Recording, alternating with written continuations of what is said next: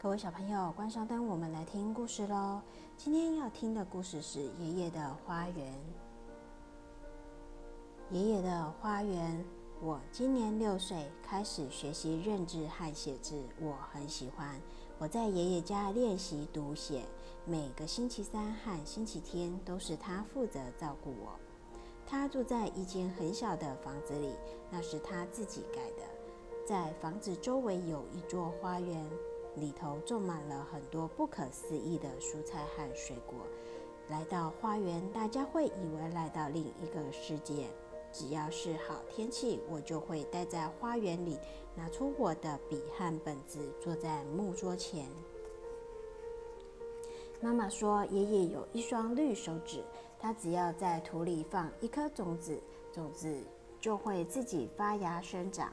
它的四季都会长得像天一样高，它的朝鲜粒像头一样大颗，它的葱像排排站的士兵。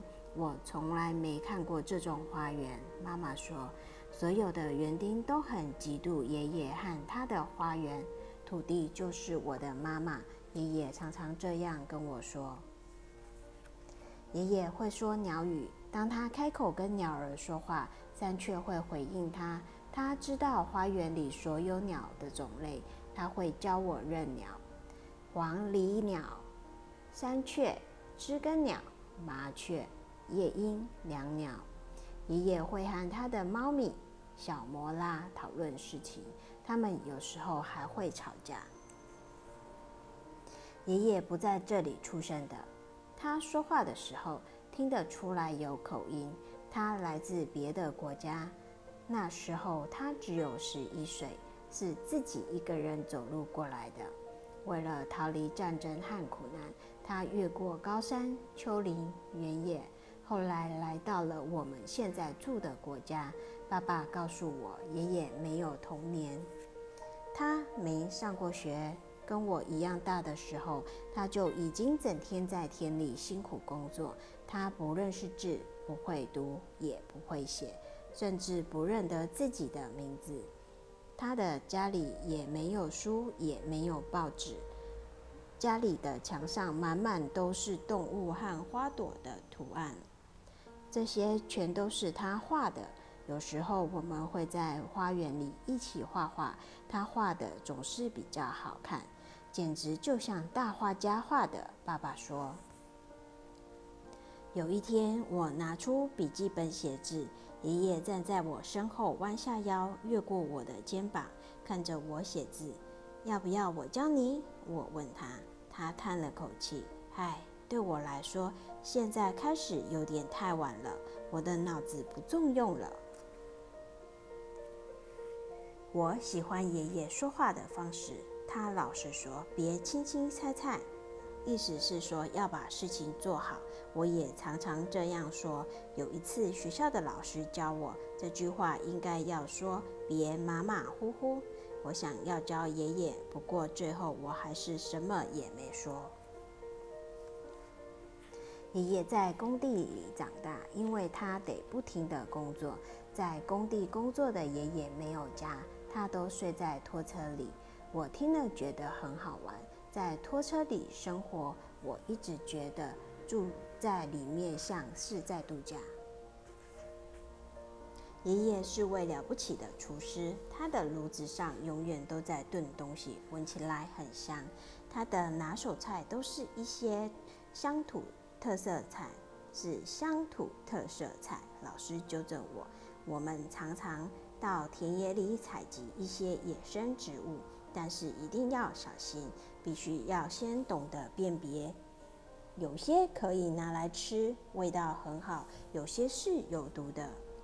这些在书里学不到，但爷爷会教我。野生萝卜闻起来超香的，毒芹跟野生萝卜长得很像，但它发出的臭味可以熏死一只老鼠。要是一头母牛吃了毒芹，它肯定会完蛋。爷爷手背上满满的刺青，一朵玫瑰，一把刀，一条美人鱼，一艘船。那是他年少时的回忆。他的刺青引发我的想象，我把这些图案都画在笔记本里。那时候啊，最好不要惹我。我二十岁的时候，可是一点也不怕找人打架。爷爷跟我说的时候，手上还拿了一把铲子，一副码头工人的样子。我那时都穿运动贴肉衣。他说，他指的其实是运动紧身衣。我也要，我也很想有一件运动贴肉衣。下一个星期天，他在市场帮我买了一件。我穿上之后，觉得自己看起来像个大力士。天气好的时候，爷爷就会待在樱桃树下弹吉他、唱歌。小鸟会和他一起唱和。猫咪摩拉会把头放在他的手掌里磨蹭讨摸，还会轻轻挑弄琴弦。他每次都会来挑弦，我都笑。我都乐得笑呵呵，爷爷一点也不介意，他很喜欢猫咪。我会和爷爷一起唱外国歌，虽然我也不太懂歌词在说些什么，就是在讲些什么女人恋爱的心情、蝴蝶之类的。可是我超爱这些歌。学期结束前的某一天，我连续练了，我连续念了两页文字给爷爷听。那是一首诗，《猫与鸟》。当时是六月，樱桃树上已经结满了黑樱桃，小鸟不停飞来偷樱桃。小莫拉想抓住它们，没问题了。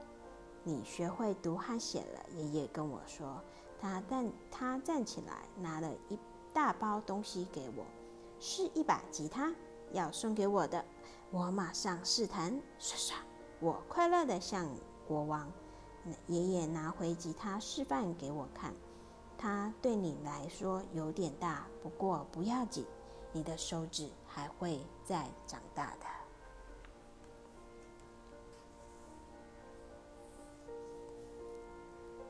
各位小朋友，今天的故事就念到这里喽，晚安，Good night。